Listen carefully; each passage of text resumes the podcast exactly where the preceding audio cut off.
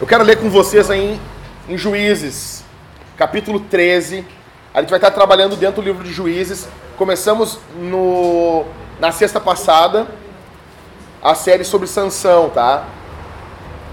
Juízes 13. Meu, barbada, juízes, barbada. Ó, Gênesis, Êxodo, Levítico, Números, Deuteronômio, Josué, Juízes, antes de Ruth. Capítulo 13, pessoal. Capítulo 13.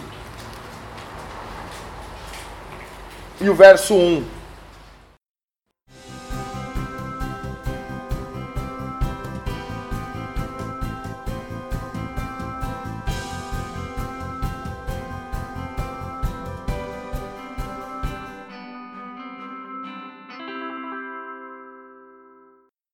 Christopher, claquete. Ação. Ação. Tá, mas aproveita e lê para nós aí o versículo 1 do capítulo 13. O nascimento de Sansão na época do domínio filisteu. Os israelitas voltaram a fazer o que era mal aos olhos do Senhor. Por isso ele se entregou nas mãos dos filisteus durante 40 anos. Ok, pessoal. Bom, ah, vendo com vocês assim, quero perguntar para vocês assim, direto ao ponto. Ah, qual é a razão da vida de vocês? Qual é? Não, cara, eu existo para isso. A primeira pergunta do Catecismo de Westminster vai dizer: qual é o fim principal do homem? Glorificar a Deus e se alegrar nele, ou gozá-lo para sempre, ou se alegrar em Deus para sempre. Então, esse é o, fim, é o final da vida de vocês. A, a minha pergunta é como que vocês fazem isso? Como que vocês vão se alegrar em Deus, glorificar a Deus na vida de vocês?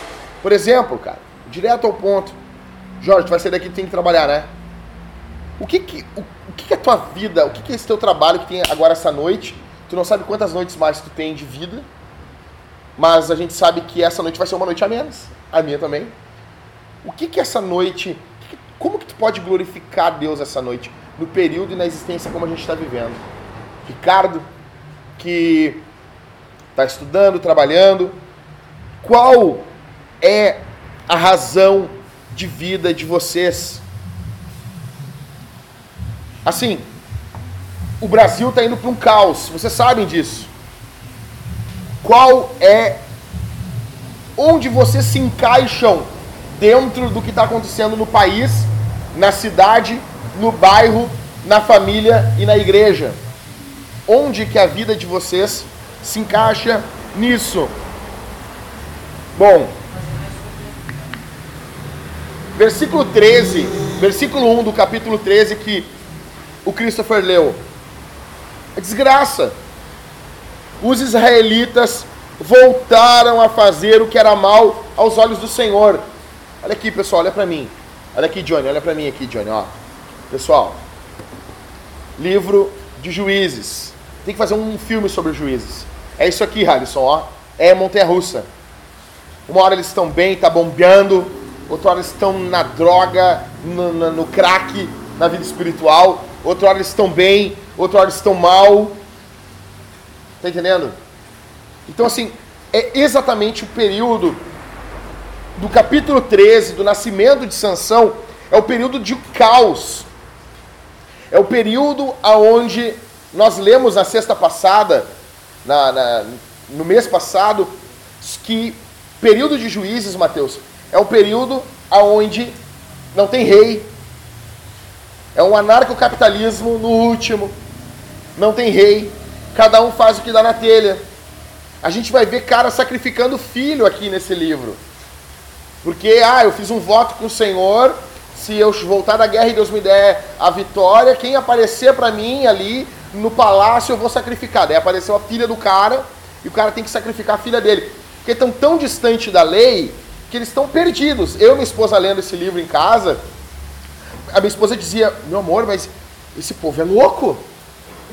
É caos total. Ninguém sabe o que é certo, o que é errado, muita relativização. Esse é o contexto do capítulo 13. eles voltam a fazer o que é mal aos olhos do Senhor. O que, que Deus faz então? Verso 13 aí, verso 1 do capítulo 13. O que, que Deus faz aí, Halisson? Por isso, eles, por isso ele os entregou nas mãos dos filisteus durante 40 anos. Quando o povo faz o que é mal, isso é uma verdade bíblica. Prestem atenção nisso. Deus entrega o homem ao seu próprio pecado. O homem, ah, eu não quero Deus, eu não quero Deus. Às vezes, uma vida de pecado já é um ato de juízo de Deus. Deus diz assim para Porto Alegre: Ah, Porto Alegre, vocês não me querem? Ah, essa cidade aqui não, não tem espaço para o evangelho. Então, se fartem do pecado de vocês. Ah, o estado do Rio Grande do Sul, Canoas. Vocês viram que agora o, o Sargento Santana foi baleado, cara? Ah, é aquele famosão da internet? Isso, foi baleado. Tentaram roubar o cara. Um tiro e mataram o colega dele também. Não sei se o mesmo cara. É, é, é. Olha o caos. Então, tipo, daí Deus entrega, Deus entrega essa cidade, essa, essa época, as suas paixões, aos seus ídolos. Ídolos são maus. Sabe por quê? Não importa, digamos, Jorge, que tu esteja idolatrando algo. O que tu está idolatrando não tem condição de te dar satisfação na vida. Logo, ele vai esgotar a tua existência. Não importa. Talvez tu não esteja, não é Moloque, tu não esteja matando teu filho ali, mas talvez seja hum, algo que tu idolatra. Todo ídolo ele é mau, porque ele não pode nos dar satisfação. Ele mente que nos dá satisfação, mas não nos dá satisfação. Um exemplo, o trabalho. Ele, enquanto ele está na esfera do trabalho, ele é algo bom. Mas quando ele passa a nós acharmos que ele é Deus, ele é um mau Deus, porque ele não nos dá satisfação, não nos salva. Um exemplo, o ministério. O ministério é um péssimo Deus. O ministério não nos salva. O ministério não nos dá satisfação plena. Pelo contrário, o ministério, o mini- o ministério cristão muitas vezes nos frustra. Então, o contexto aqui de. Vocês têm que entender que Juízes 13 é um contexto de caos. Eles fazem o que é mal aos olhos do Senhor e Deus entrega ele nas mãos, eles, nas mãos dos filisteus durante 40 anos. Eu tenho 33 anos. Se eu tivesse nascido no primeiro ano, eu já ia ter nascido debaixo do domínio filisteu em Israel e eu não ia saber o que é estar numa nação livre. Ia ter mais sete anos ainda de opressão. No meio desse caos, no meio do caos, prestem atenção aqui, homens. No meio desse caos, o que, que Deus vai fazer? Deus vai levantar uma mulher, Deus vai levantar uma, uma menina, um menininho, uma criança? Não. No meio desse caos, Deus vai levantar um homem. Deus vai separar um homem. Qual é o contexto? Um, quero falar quatro coisas bem rápidas aqui. Um, Sansão nasce dentro de uma, de uma realidade de pecado e opressão. Versículo 1. Esse é o contexto que Sansão nasce. Uma nação envolta no pecado e uma nação escrava de pessoas que estão oprimindo essa nação. Basicamente, a nação de Israel mandou Deus embora. Perguntaram para a filha do Billy Graham, depois do atentado de 11 de setembro, qual foi a grande pergunta para ela? Onde estava Deus no atentado das Torres Gêmeas? Ela disse: só Deus estava no mesmo lugar que ele sempre esteve. O problema é que a América virou as costas para Deus. Os Estados Unidos foram fundados como Deus por testemunha. Está na Carta Magna, na Constituição Americana. Só que hoje eles proíbem as pessoas de lerem a Bíblia dentro da- das escolas. Hoje é proibido na nação americana de se pronunciar o nome de Deus livremente nas ruas. Uma nação dessas, ela vai ser entregue ao pecado. sem discussão. E a consequência do pecado é a morte. Romanos 6, 23. Deus é educado. Deus não é tratado como o Senhor dos Estados Unidos. Deus não está mais guardando a América, aquela mulher disse. Esse é o contexto que nós vivemos. Quem de vocês ficou sabendo o que aconteceu agora foi na Bélgica? Quem aqui viu o vídeo que eu botei na minha timeline? Vejam esse vídeo. Vocês viram? Entrevistaram um. Eu vi contigo, né, Matheus? Eu acho, né? Entrevistaram um cara do, do, do Estado Islâmico. E ele disse: mais cedo ou mais tarde, nós vamos dominar o Ocidente. Nós vamos dominar o Ocidente. Vocês entenderam isso? E daí disseram: como que a gente faz para barrar o avanço do Estado Islâmico? Se cada homem do Ocidente casar com quatro mulheres e ter uma média de sete filhos com cada uma. Sendo que a gente vive um período onde até os cristãos demonizam crianças. Eu quero te parabenizar, Brogni. Parabéns. Ela casou e já fez um filho. Parabéns. Parabéns. Eu me arrependo amargamente porque hoje a minha esposa está fazendo um tratamento para poder engravidar. E não tinha, eu não tinha noção bíblica da seriedade e da incumbência que Deus chama os cristãos para terem vários filhos, não só um, não só dois, mas quantos tantos quantos possível. É fato, cara, se nós não levarmos isso a sério, a geração dos nossos netos, cara, em duas gerações o salto é exponencial. Na primeira geração, um casal, eles fazem.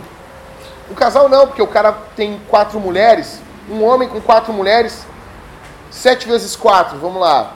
28, né? Não? É. É. 28. Aí 28 vezes 28. Hã? Não, 280 vezes 10. É, mas um pouquinho menos de 900. Hã? Cara, beleza. Então assim, ó, na geração dos netos dessa família, cinco pessoas geraram mais de mil pessoas. 784. Beleza. Se- eram 28 vezes 28. É. Então, assim, a primeira geração são cinco pessoas: um homem, quatro mulheres. Na primeira geração. Na segunda, passa para 28. E depois isso vai para 700 e poucas pessoas. Na, na terceira, então, velho, isso aí já, já passa dos 100 mil pessoas. Então, eles vão dominar o Ocidente se seguir nesse ritmo. A gente está vivendo num mundo caótico. Nós estamos vivendo num mundo caótico. É exatamente essa mesma realidade que Sansão está vivendo aqui. A minha pergunta para vocês é: quem vocês são no meio disso tudo? Deus reina. Quem são vocês no reino de Deus? Quais são, quais são os projetos de vocês para os próximos cinco anos? Quais são os projetos no que envolve casamento, no que envolve família, no que envolve a cidade, no que envolve a igreja? Vocês sonham de verdade ver essa cidade redimida? Vocês sonham em vir um avivamento sobre a igreja ou não? Não, isso é papo do Jackson. Isso é papo do Jackson. Vocês sonham em vir um avivamento cristão bíblico sobre a cidade? Nós vivemos hoje um período de crise moral, crise política e crise religiosa. Não tem para onde correr. Se o Moro hoje começar a investigar as igrejas, a gente vai ter muita irregularidade. Vai ter muito apóstolo, muito bispo sendo preso.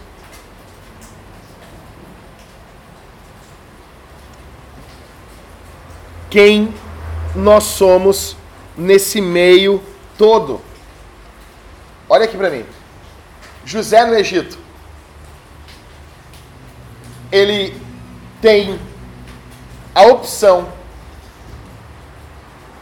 Ele é adotado, ele é comprado por Potifar. Ele tá lá contando quantos pacotes de massa tem no freezer do Potifar. E vem a mulher, uma gostosona, e se agarra nele. Potifar, ô, ô, ô, José, vem. A cama tá com os lençóis de seda. ah, e o marido tá, tá, tá viajando. É nós. Ele tá, tem que contar ali os pacotes de massa e exorcizar a mulher do Potifar. Sai daqui, Satanás. Né? Aí ela não, ela não devia ser feia, pelo contrário, ela devia ser bonitona, porque José tem que fugir dela. Porque se ela é uma baranga, ele não precisa fugir. Se tem que fugir é porque a coisa foi complicada. Só que quando nós lemos a história de José, a gente fica feliz. Porque, sabe por quê, Johnny? Porque ele não foi um safadinho. Sabe por quê, Ricardo? Porque ele não foi um Zé Punheta. Ele foi um homem que alimentou o mundo. Ele foi um homem que venceu o pecado dele. Então, ou nós somos um safadinho, malandrinho, espertinho, ou vocês são malandros, ou vocês são homens que alimentam o mundo. Minha pergunta para vocês aqui essa noite é: quem vocês são nesse contexto todo? Seu Felipe, Felipe Filho, Christopher, Vitor, Mateus, Alisson, Jorge, Ever, Johnny, Ricardo, Brogni, Rodrigo, Júnior e Jackson.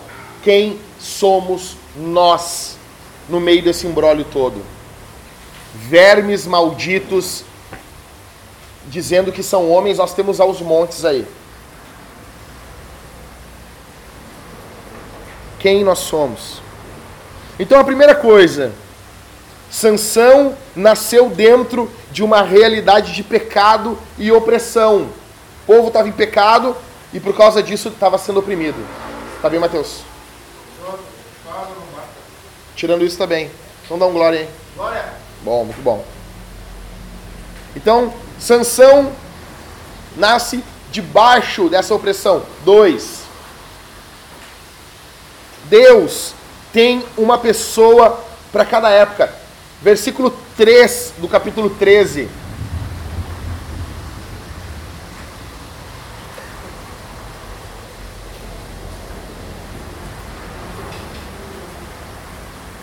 Vamos lá. Leiam, pessoal. Mas o anjo do Senhor apareceu à mulher e disse: És estéril e, e nunca deste à luz, mas en- engravidarás e terás. Deus tem um plano. Deus tem um projeto. Assim como foi com Jesus, assim como foi com o Filho de Deus, o Salvador dos homens, aquele que pode mudar a nossa história, que pode nos libertar do pecado e fazer nos, apegar a Jesus, a Deus, a Trindade Santa. Esse contexto aqui, Deus tem um plano. E um plano é o nascimento de uma criança. Porque Deus tem uma pessoa para cada época da existência. O que é que é dito em Atos dos Apóstolos sobre Davi?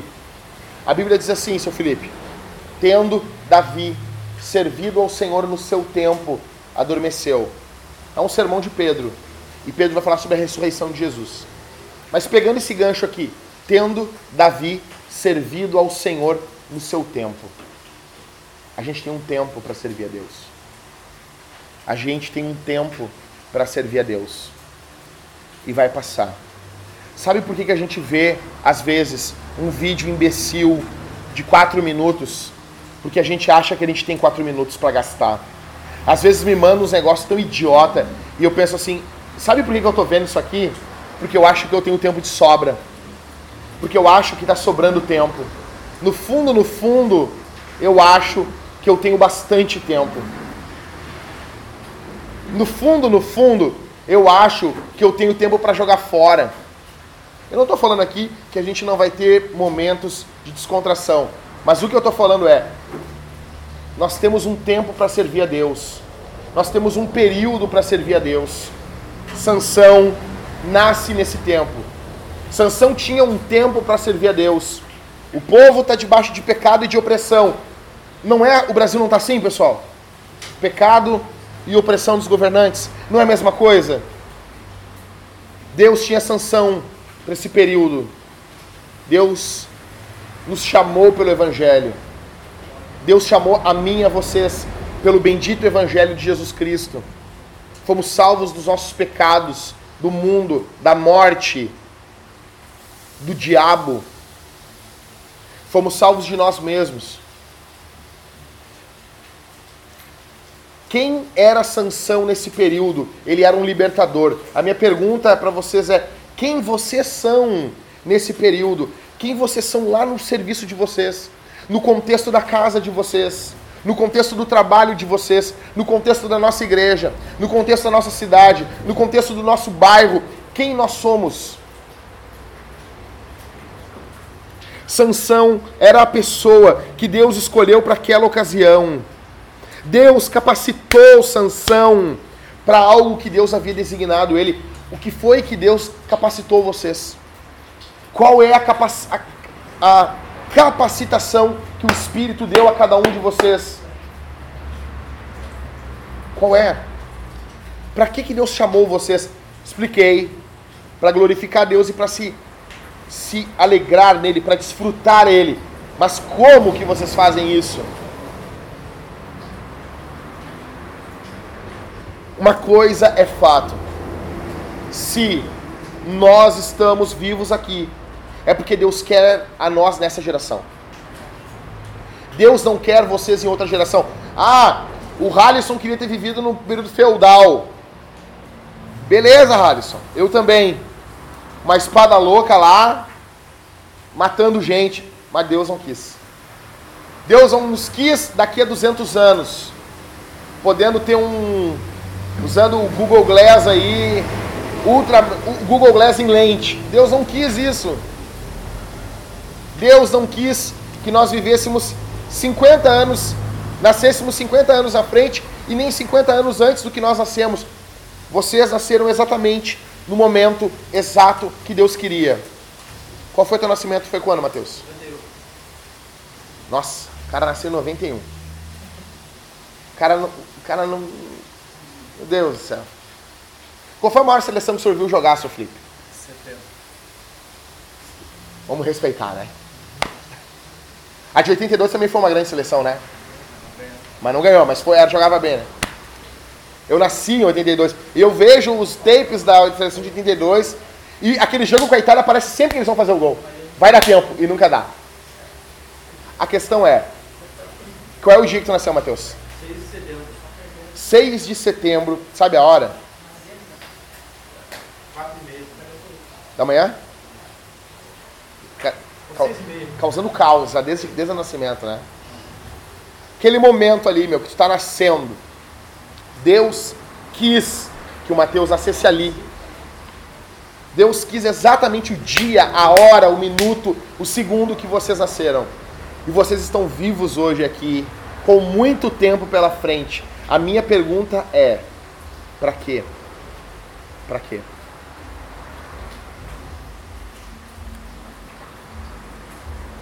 O que, que vocês podem fazer hoje? Não amanhã. Não amanhã. Eu tava eu e o Johnny dentro do Bourbon. O Vitor Hugo tinha ido embora, eu fiquei conversando com o Johnny um pouco mais ali. E nós passamos pelo. Eu, eu botei isso no grupo da igreja, nós passamos ali pelo pelo Wall Street Posters. E eu entrei para ver um pôster do Batman Superman, um pôster vintage, e eu falei para a mulher, que cara, eu tenho que botar o assunto da igreja na parada. Bom, senhora, nós temos uma igreja ali, uma igreja na Bento Gonçalves, o nome da igreja é vintage. Ela é uma igreja preta, né? Eu, é. Uma igreja afrodescendente. Já, aí, já estamos. Tá falando do que eu quero, rapaz, de igreja. Eu quero decorar essa igreja, botar uns quadros antigos, e vocês têm uns quadros antigos aqui, eu achei legal. Ah, que, como é que é? O quanto que custa? E a mulher foi falando. E quando eu estou saindo, eu disse, Jesus te abençoe. Bom, bom trabalho aí, né? Não, eu falei assim, Jesus abençoe teu trabalho. E ela disse, não, Jesus abençoe eu. Eu virei para ela e ela já estava com os olhos cheios d'água. Eu vi, tem problema aí. Eu parei assim, mostrando, tá acontecendo alguma coisa? Uma senhora, né? Tá acontecendo alguma coisa? E ela, foi falar ela, daí tinha a menina fechando o caixa lá atrás, ela deixa. Deixa. Tirei o cartão, dei o cartãozinho para ela, meu cartão. Eu disse, olha, me liga, qualquer coisa, eu vim com a minha esposa aqui, pra deixar claro que o cara não vai se encontrar com a mulher sozinho. veio com a minha mulher, nós encontramos a senhora, a senhora pode ir na nossa casa. Eu quero dizer hoje para vocês, hoje, o que Deus tem para a vida de vocês hoje, não amanhã. Não vamos contar com algo que a gente não sabe se vai ter. Hoje. O que, que pode acontecer hoje? Vocês podem talvez não, não pregar para a maior multidão do mundo hoje. Vocês podem pedir perdão hoje. Pode acontecer uma revolução na vida de vocês. Fazem duas semanas que um alguém aqui não está lendo Bíblia. E antes de dormir vocês vão ler. Já é algo revolucionário. Você pode pedir perdão para a esposa de vocês. Eu tenho sido um estúpido, um imbecil, um idiota, um ignorante. Perdão. Eu quero ser um homem de verdade. O que vocês podem fazer hoje e na época que nós estamos vivendo? Projetem mais uns dias. O que, que vocês podem fazer mais? Amanhã, semana que está entrando. Quem que vocês estão em cima? Quem é o alvo evangelístico de vocês? Jorge, quem é o teu alvo evangelístico? Esse cara. Eu quero ganhar esse cara para Cristo. Quem é, Johnny? Quem é, Mateus? Quem? Qual foi a última pessoa, Mateus, que tu levou na tua casa para jantar lá dentro? Para amar, para cuidar, para curar? Qual foi, Everton, a última vez que tu foi num cinema com um colega de serviço? Brogni. Quem? Quem é o foco de vocês? Qual é o familiar que vocês estão cuidando? Qual é a área que vocês estão dizendo assim, não, chega, a igreja está abandonada nisso aqui, eu estou me colocando à disposição dos presbíteros para cuidar dessa área da igreja. O que que é? O que que muda na vida de vocês? O mundo está um caos, beleza? A gente concorda com isso, né, Ricardo? Tá, tá horrível. Ricardo, tu tá tendo, meu velho, que provar que o homem vale mais que bicho. Tu tá tendo noção da cegueira das pessoas? Não. Quando tu tem que provar para as pessoas que gente vale mais que bicho, tu tá ferrado. Antigamente era fácil. As pessoas não tinham essa viadagem que tem hoje. Essa bichice, desculpe o termo, mas é esse, essa putice de pegar e ficar bicho. Agora tá chegando no estado do Rio Grande do Sul o quê? O quê? Hospital público para bicho. Vocês estão pagando isso? Você já tinha, né? Público? Aqui na. Que agora, depois de muitos anos, eles suspenderam, mas era aqui na agronomia, na. Agronomia não, o hospital veterinário da UFRGS. mas ele bombou durante muitos anos. Sim. Eles retiraram a verba.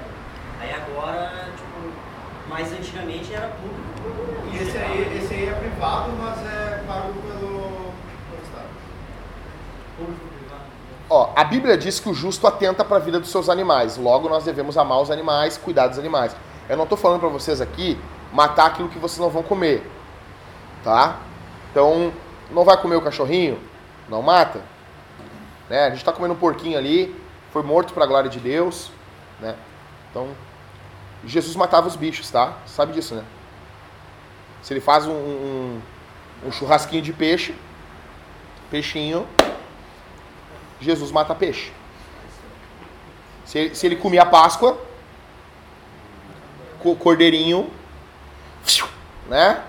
Jesus, Jesus, Jesus podia ser tudo, menos vegano. Jesus não era vegano, uma porque Jesus é homem. Você viu? Mas assim, pessoal, a questão é hoje tu tá tendo que provar que, que gente vale mais que bicho. A gente tá vivendo um período onde, onde, as, onde as bases do que é certo e errado se perdeu. A palavra de Deus está muito distante do povo. Por isso que hoje é um período mais complicado do que o período do Spurgeon para tu pregar. A galera, 70% da população inglesa no período de Spurgeon lia a Bíblia. Então Spurgeon ficava só com o evangelho puxando esses caras.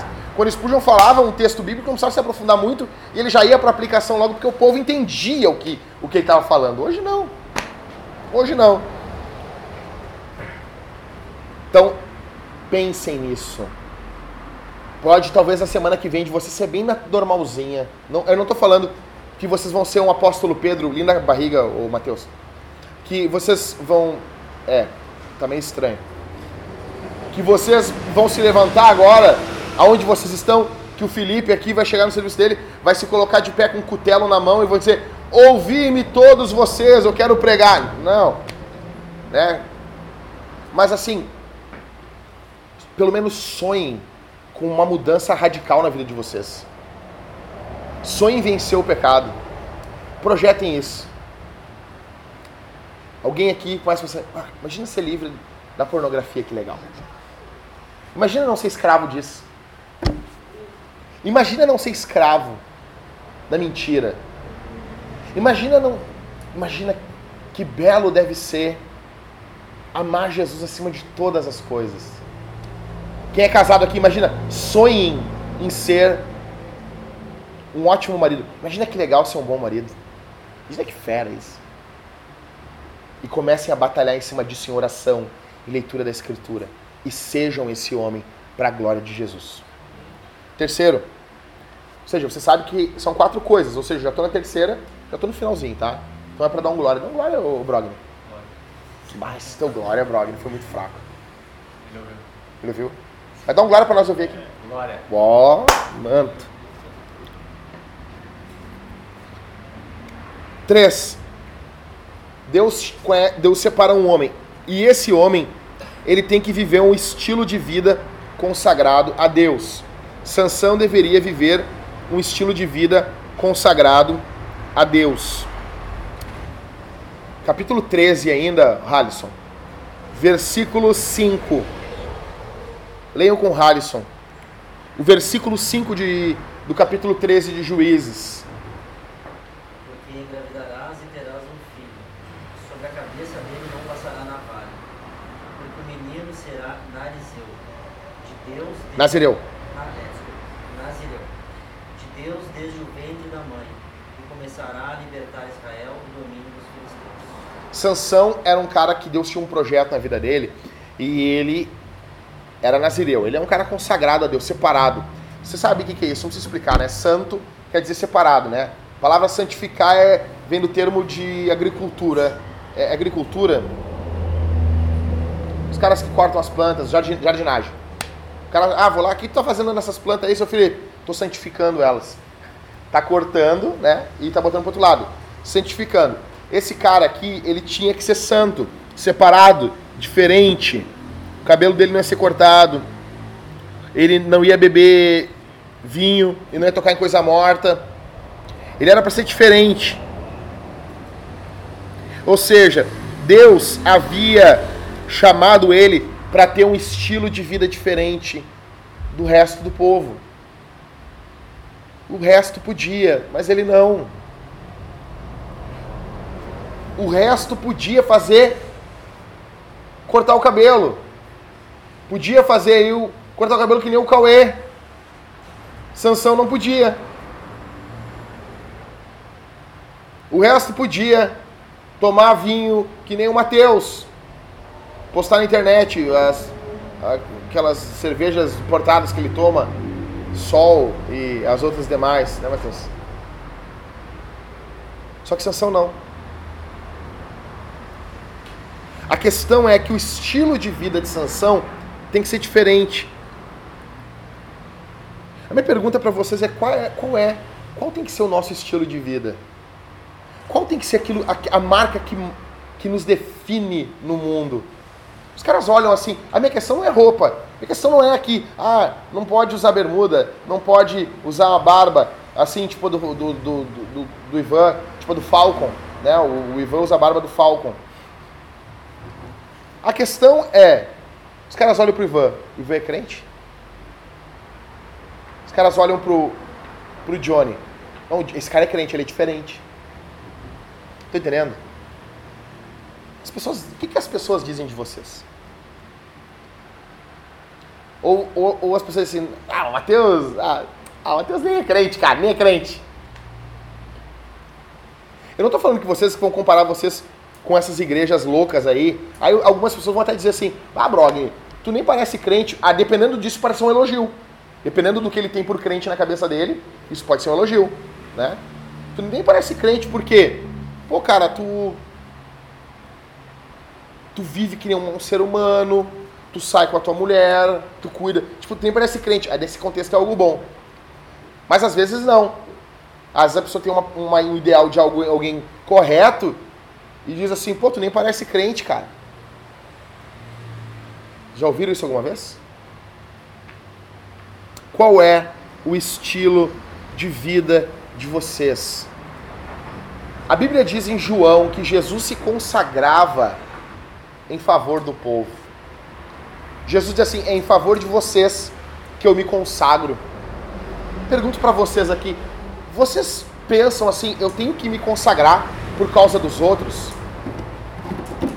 Eu tenho que, que consumir Bíblia por causa do meu casamento? O meu antigo pastor ele é formado no seminário e quando vocês perguntam para ele assim, Leão, por que que tu fez o seminário? O Leão diz assim, eu entrei pro seminário porque eu queria ser o melhor marido. É, é o que ele disse. O primeiro contato com de, dele com teologia é que ele queria ser o melhor pai e o melhor marido. Leão. Por que que tu, por que que tu entrou pro seminário? Porque eu queria ser o melhor marido. Eu sei que conhecendo a escritura, eu ia, isso ia desembocar na minha vida como marido e como pai.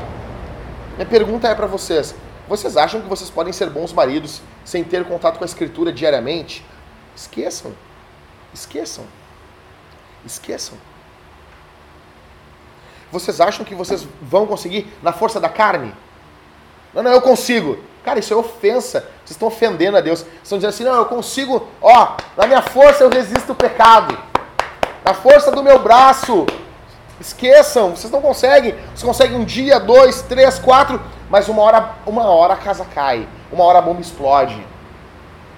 Uma hora a bomba explode. E só vem a público aquilo que já estava dentro do coração há muito tempo. Porque o hipócrita que fica longe da escritura, ele já caiu na mente dele há muito tempo. Ele só segura a onda para não estourar a porcaria. Qual é o nosso estilo de vida? Qual é o nosso estilo de vida?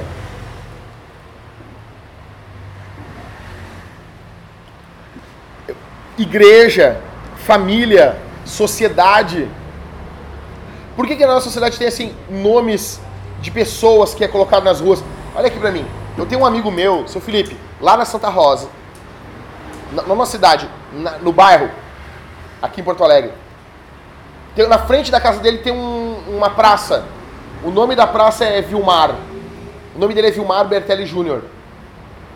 O nome da praça é Vilmar Bertelli, é o nome do pai dele. O pai dele foi um homem que ajudou muito aquela comunidade. Quando fizeram votação para botar o nome na praça, o que, que eles disseram? Bota Vilmar. Vocês estão entendendo? Imagina nós deixarmos uma igreja aqui no bairro e isso se alastrar e, e essa igreja impactar esse bairro. E daí nós plantarmos outras igrejas que impactam seus bairros e em outros bairros e não ser uma igreja fechadinha nela. E essa igreja amar o bairro. Imagina agora, na nossa próxima festa de Dia das Crianças, nós invadir esse bairro com presentes e doces e servir as crianças, amar as crianças, amar as pessoas. E daí nós criarmos um movimento contagiante de plantação de igreja e isso se espalhar pelos bairros da cidade e isso se espalhar pela grande Porto Alegre, por Canoas, por Novo Hamburgo, por Guaíba, por Alvorada. E isso se espalhar e isso começar a se espalhar pelo estado do Rio Grande do Sul. E nós, daqui a 15 anos, pelo sopro do Espírito Santo, nós estarmos sentados numa reunião de homens, bem mais velhos, um olhar para a cara do outro e dizer assim: nós acreditávamos, nós, nós não imaginávamos que Jesus podia fazer isso, mas ele fez. Imagina isso, cara. Quarto e último. a razão da existência de Sansão era para ele cumprir uma missão. Verso 5 de novo aí. Pode ler, Johnny. O Johnny lê. Os gileaditas tomaram assim. Peraí. Verso 5 do capítulo 13. Porque engravidarás e terás um filho. Sobre a cabeça dele não passará navalha, porque o menino será nazireu de Deus, desde o ventre da mãe. Aí, segura. Prestem atenção no que o Johnny vai ler agora. Lê, Johnny. Bem pausadamente e bem alto. E começará a libertar Israel do domínio dos filisteus. Ele vai ser assim por causa disso. Vocês entenderam no verso 5 aí? Ó, ele vai ter todo esse estilo de vida para libertar Israel. Vocês estão entendendo isso? A razão existencial de Sansão era para cumprir uma missão. Eu falei para vocês que a última missão, em último estágio, é glorificarmos a Deus e nos alegrarmos em Deus. Mas por qual intermédio, Jorge? Nós vamos fazer isso. Deus não criou Sansão para ser um exibicionista, para ser assim, ó, oh, vocês estão vendo, ó, oh, meu cachorrinho foi para lá, sou forte, sou isso. Até porque Sansão acho que não era muito malhado, Júnior. Tem base bíblica para isso, não sabia? Dalila pergunta para ele, em que consiste tua grande força? Quando pergunta é porque aparente não entende. Entenderam, né?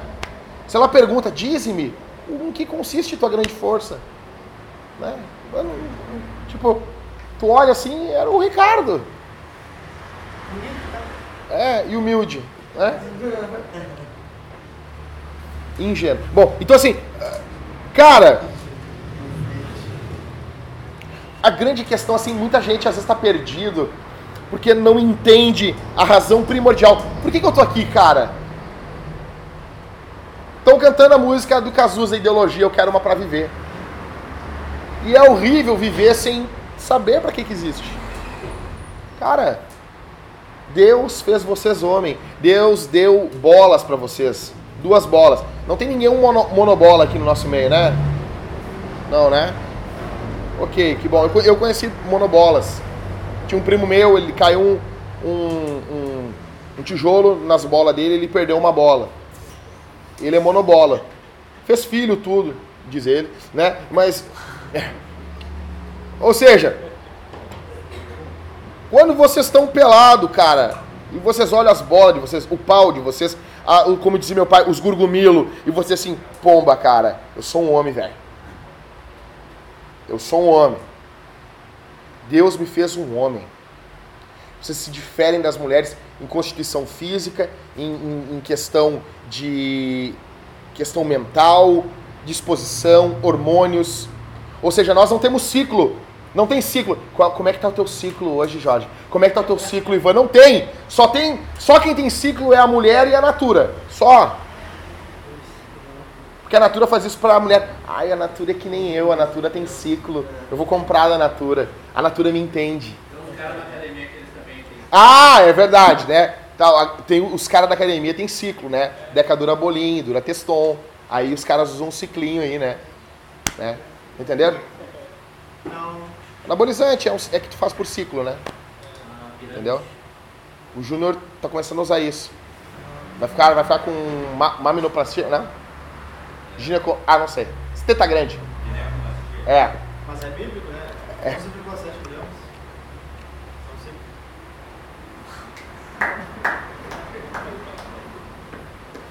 Continuando.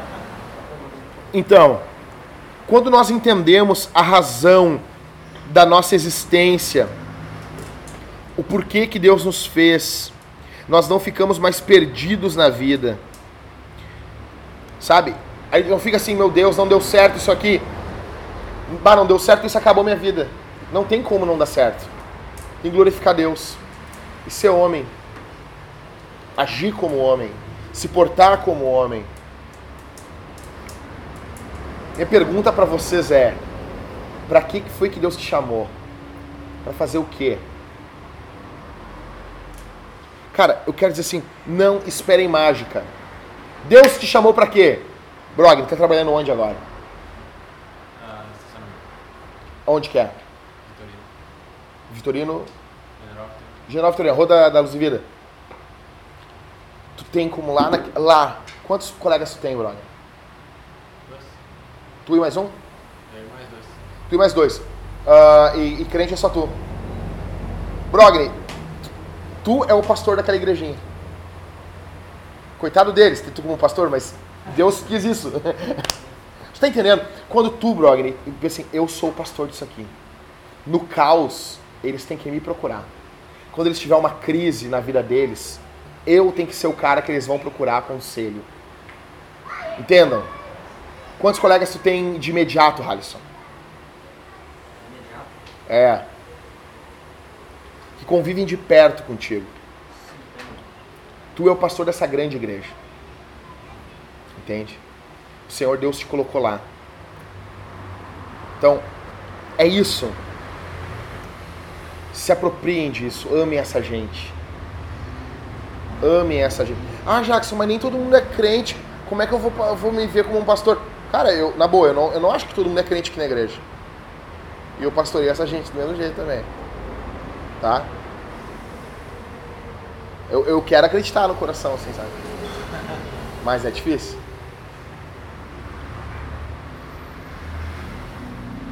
Não fiquem pensando assim, cara, Deus me chamou para as missões. Aí chega o Felipe aqui, diz assim, Jackson, Deus me chamou para pregar na Patagônia.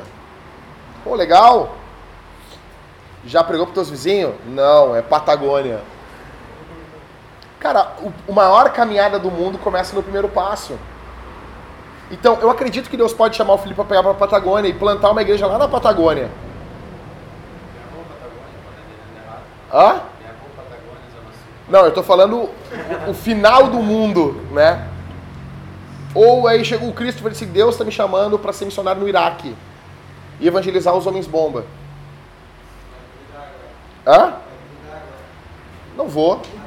Mas aquele cara que não é um cristão no, aqui, como que vai ser lá no Iraque? Então, a minha pergunta para vocês eu carrego uma resposta dizendo: para que Deus chamou vocês? Em segundo, não espere mágica. Não espera assim, bah, Deus me chamou para fazer isso aqui. Não, beleza, talvez chamou mesmo. No devido tempo as coisas vão acontecer. Mas hoje, hoje, onde vocês estão? Deus chamou vocês onde vocês estão. Onde vocês estão? Tipo, por exemplo, daqui a pouco nós vamos comer um rango aqui e eu vou levar o Johnny no serviço. Lá. O legal do evangelho é que já começa, já tá, tá valendo lá. Ah, já, já tá valendo, já, já dá para botar em prática? Já, já dá. Vale, as, as ganhas, as verdas, as brinca. Onde vocês estão? Onde vocês estão? Lembrem-se do contexto. Se não puder lembrar muita coisa do que eu falei, eu, ah, amanhã eu o que, que eu falei lá, lá Vitor? Ah, não sei. Simples, aqui ó, ó. Sansão estava num momento ferrado da história Israel estava no momento ferrado da história. Deus chamou Sansão para um projeto. Só isso, três coisas. Ó, Israel estava uma, uma bosta, uma porcaria. Deus chamou Sansão, deu um estilo de vida para ele, para ele cumprir uma missão. Mesma coisa com a gente. Mesma, mesma coisa pra gente. Algumas perguntas para vocês dormirem pensando nelas. Pergunta uh, Retórica, sem resposta, fiquei mastigando isso. Um, você pode identificar quais são os opressores da nossa cultura? O que é que está oprimindo a nossa cultura hoje? O que, é que age de fato como opressor? Não o capitalismo malvadão, mas o que está oprimindo de verdade mesmo a nossa cultura? Dois, você já parou para pensar que você nasceu no tempo que nós estamos vivendo por um propósito divino? Que Deus tem algo com a vida de vocês? Três. Para vocês, o que, que significa ser consagrado a Deus? Qual é o estilo de vida de um santo? Qual é o estilo de vida de um santo? Ok? Santo Jorge, Santo Cauê, São Ivan. Olha São Ivan. Legal, né, Ivan? Gostou? Vou começar a te chamar assim agora. São Ivan. São Vitor. São Christopher. Imagina? São, São Christopher. São Felipe. São Filipinho.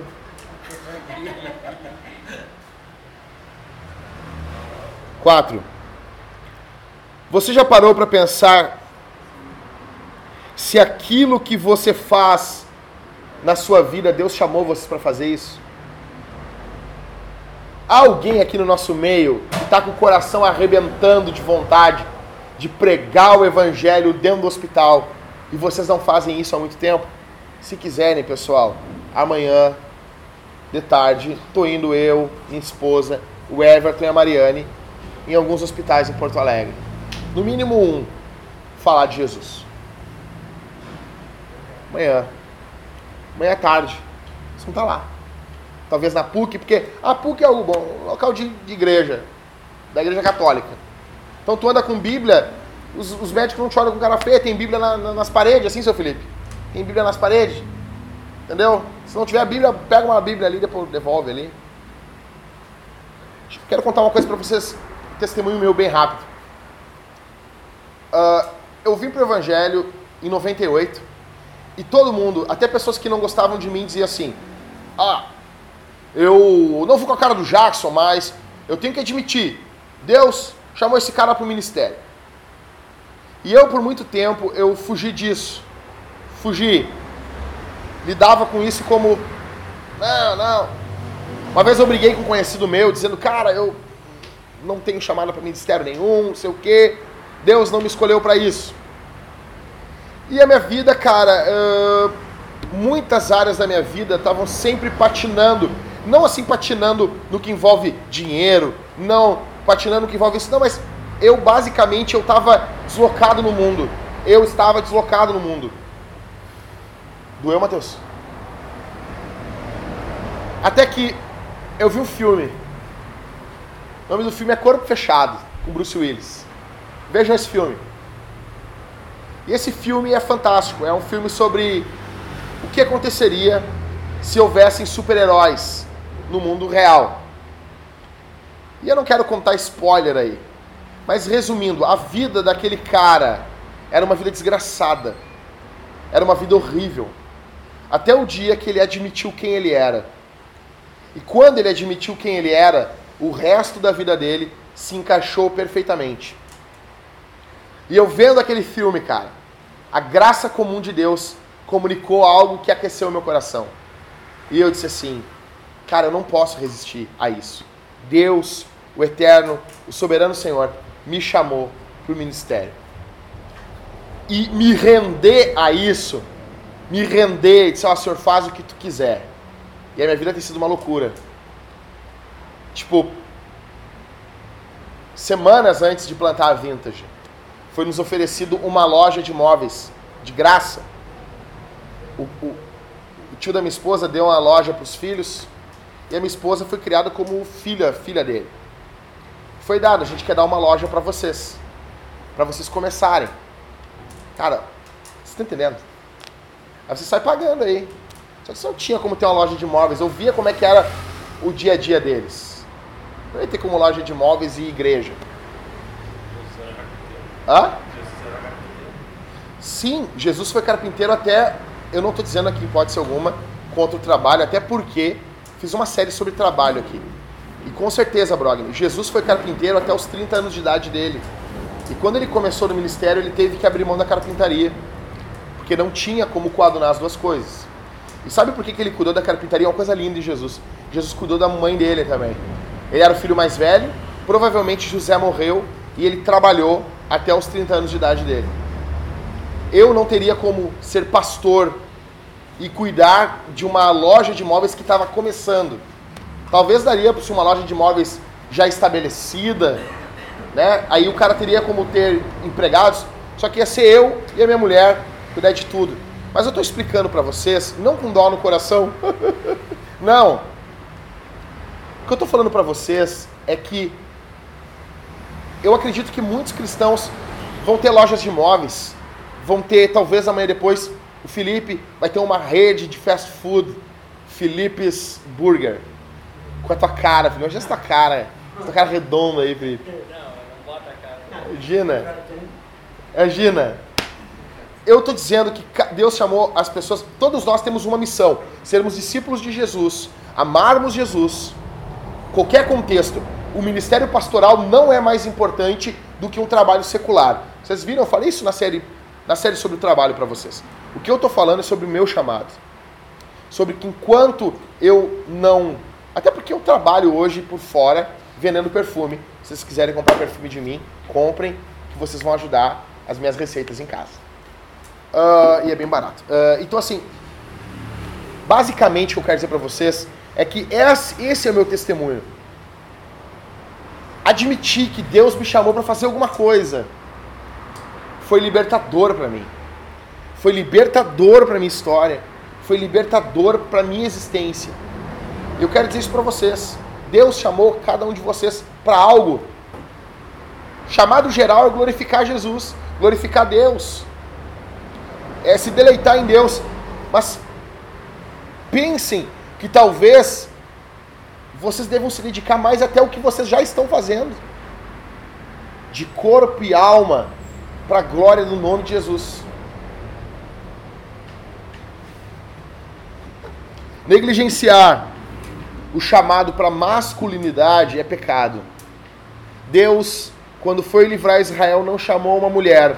E quando vocês lerem em Juízes a história de Débora, entendam que aquilo ali é para envergonhar os homens. Aquilo não é sinal de. Pastoras normalmente falam isso, né? né? As pastoras dizem assim: não, mas tem Débora, né? Você deve ter escutado isso, né, Johnny? Tem Débora, né? Aquilo... Ra... Nossa! Essa aí tem que aplaudir, né? A mulher chega, Raquel foi pastora, mas pastora mesmo, de bicho ali, né? Tem que aplaudir daí. Bom, Deus, para resolver caos, Deus chama o homem. Vem cá, meu velho. Vamos resolver essa parada aqui. Vocês são chamados por Deus para fazerem um trabalho que a mulher de vocês não pode fazer. A fonte de amor dentro do lar de vocês não é a mulher de vocês, são vocês. Porque Cristo amou a igreja e se entregou por ela. A fonte do amor da igreja não brota na igreja, brota em Jesus. A fonte do amor dentro de casa não brota na mulher, brota no homem. Deus chama vocês para algo. Deus chama vocês para fazerem algo. O mundo está um caos. Eu só quero dizer uma coisa, cara. Eu estou sonhando, projetando, minha mulher está vendo os hormônios dela aí, para nós ter filho. E eu quero batalhar para os meus filhos estarem em um mundo um pouco diferente. Teus filhos também, brother. Quero isso. Quero que nossos filhos cresçam em igrejas saudáveis. Meu projeto de vida é esse. É pecado negligenciar o chamado para masculinidade. Eu sou o bebezinho da minha mãe.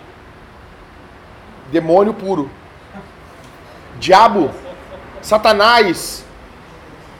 Isso, isso, é, isso é demoníaco, isso é doutrina de demônios. Vocês não são o bebezinho. Daí depois, o cara é o bebezinho. Johnny não dorme. O cara, ele. O cara que é o bebezinho da, da, da, da mãe, ele se torna o bebezinho da mulher depois de casado. Tu é o meu bebezinho. Isso, rapaz. Vocês acham? Vocês acham que a mulher do The Rock chama o The Rock de bebezinho? Vocês acham isso? The Rock, tu é meu bebezinho. Tu acha que a mulher do Batman ia olhar pro Batman e dizer que o Batman é o bebezinho dela? Vocês acham? Vocês acham que a mulher de Pedro porque tinha mulher. E olhar para Pedro e dizer: Pedro, tu é meu bebezinho. Não, cara. A nossa mulher pode ter até uma vontade de falar isso pra gente. Pode até falar de vez em quando. Mas nossa postura não deve coadunar com isso. Quem vocês são? Quem nós somos? Somos chamados para sermos homens. Quando voltarem para casa de vocês hoje, quando voltarem ir para o trabalho, Jorge for para o trabalho, lembre-se, estiver andando de moto, Jorge eu sou a glória de Deus. Paulo diz: os homens são a glória de Deus e a mulher são a glória do homem.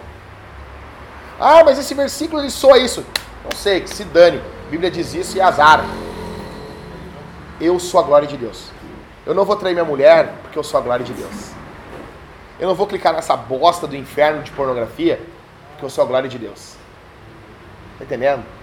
Eu não vou pegar uh, e, e, e me voltar para desejos pecaminosos, de vaidade, de orgulho, soberba, porque eu sou a glória de Deus.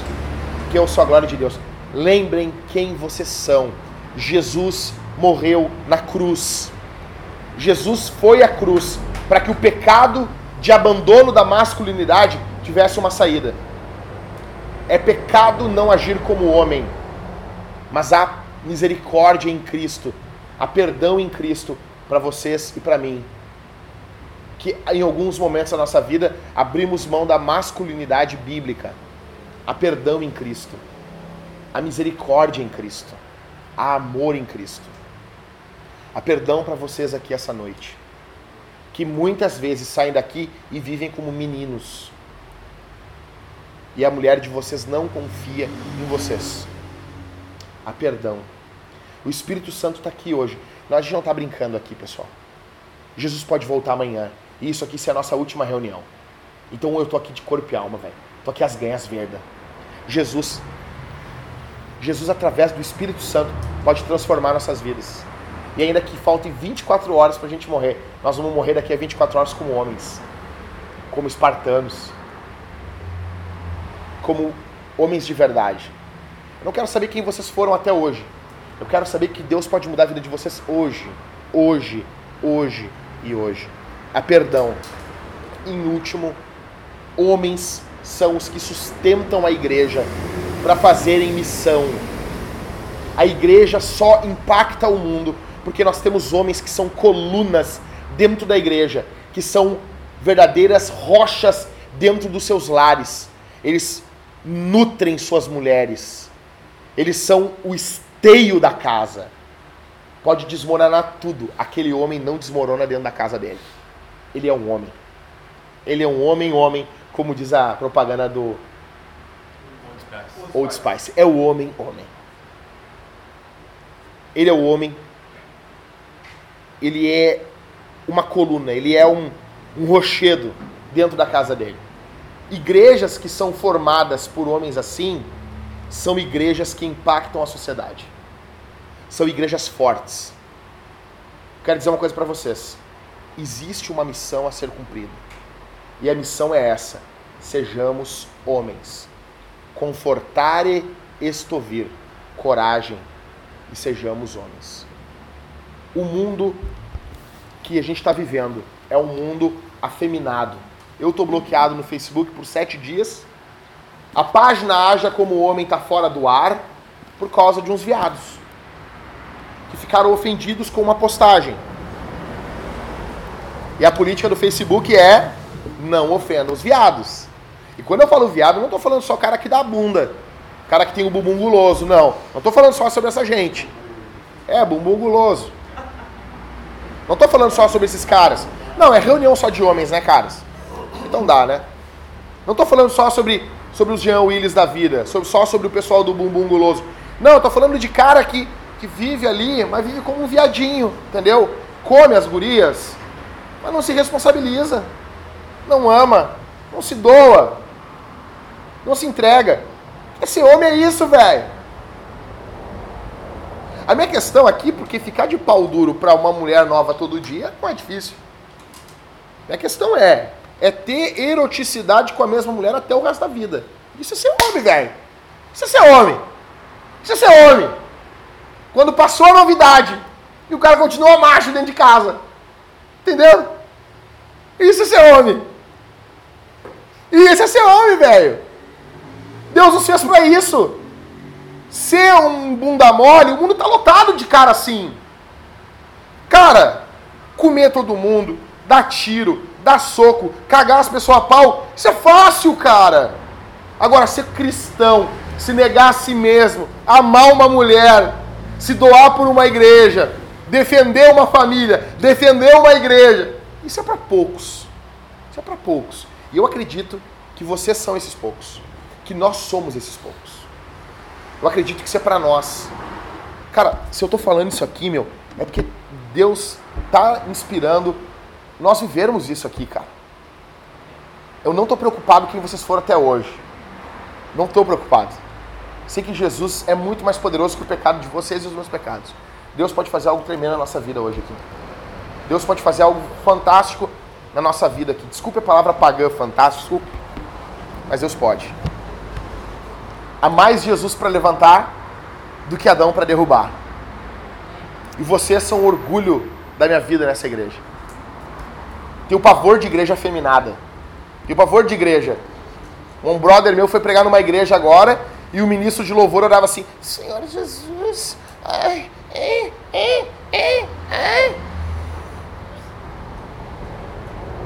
Vira homem, tchê! Tá lá o cara, o Tiago, na, na, na bola de, de, né? Tá lá na bola do- da, da bola. E daí ele olhou assim, tinha um cara assim, com uma roupinha, as perninhas juntinhas. Jesus. Sabe, o cara que fala aleluia com S no final, desconfia. Aleluia. Oh, é, é, é, é. Aleluia. Daí veio um cara e botou a mão na cabeça dele, ele já começou a rodar que nem uma bo- borboleta, Butterfly of Jesus, né? Uma borboletinha de Jesus rodando. E ele, quando o cara tirou a mão, ele tirou um lenço colorido do, do, do coisa e começou a dar. O cara já foi com o lenço preparado. Ah, vai ter um momento na conferência da Neuza Itioca que eu vou tirar esse lenço. E começou a se rodopiar, que nem a Dara. É, Quem não se lembra que é a novela antiga. Explode coração, dançando. Ela e o, e o Igor, o cigano Igor. E começou a se dançar, se dançar. E o, esse, o Thiago que está no grupo da igreja disse: Cara, é um puto. Ninguém vai falar nada, cara. Ninguém vai dizer nada. Do Ministério da Dança, do Louvor. Oh, aleluia. Oh, uh, eh, uh, uh. E, eu, e vocês são o meu orgulho, porque não é uma igreja de viado. E a igreja tem que estar de braços abertos até para os viados. Mas só uma, somente uma igreja que tem homens de verdade. Aconteceu alguma coisa aí?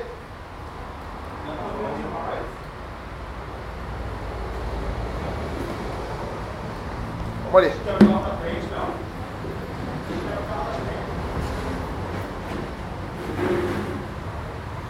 O que foi?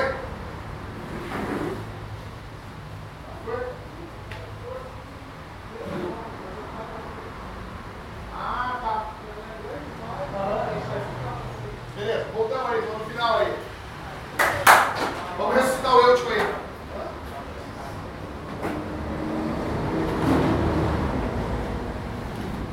Sigamos, sigamos. Sigamos, pessoal. Sigamos, sigando o Igor. Vamos lá. Então, eu quero dizer assim, não perca atenção aqui. Cara, vocês são meu, meu orgulho, velho. Vamos plantar uma igreja. Vamos se doar para uma igreja. Vamos se doar pelas nossas mulheres. Vamos, vamos fazer isso. Vamos fazer isso, cara. Se vocês não estão conseguindo até hoje, eu quero dizer, vocês vão conseguir em nome de Jesus.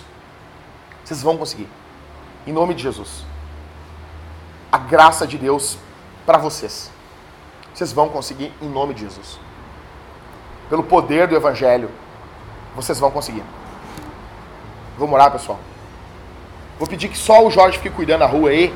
Vocês podem fechar os olhos de forma descansada. Fica na porta aí, Jorge. Pode ficar os olhos.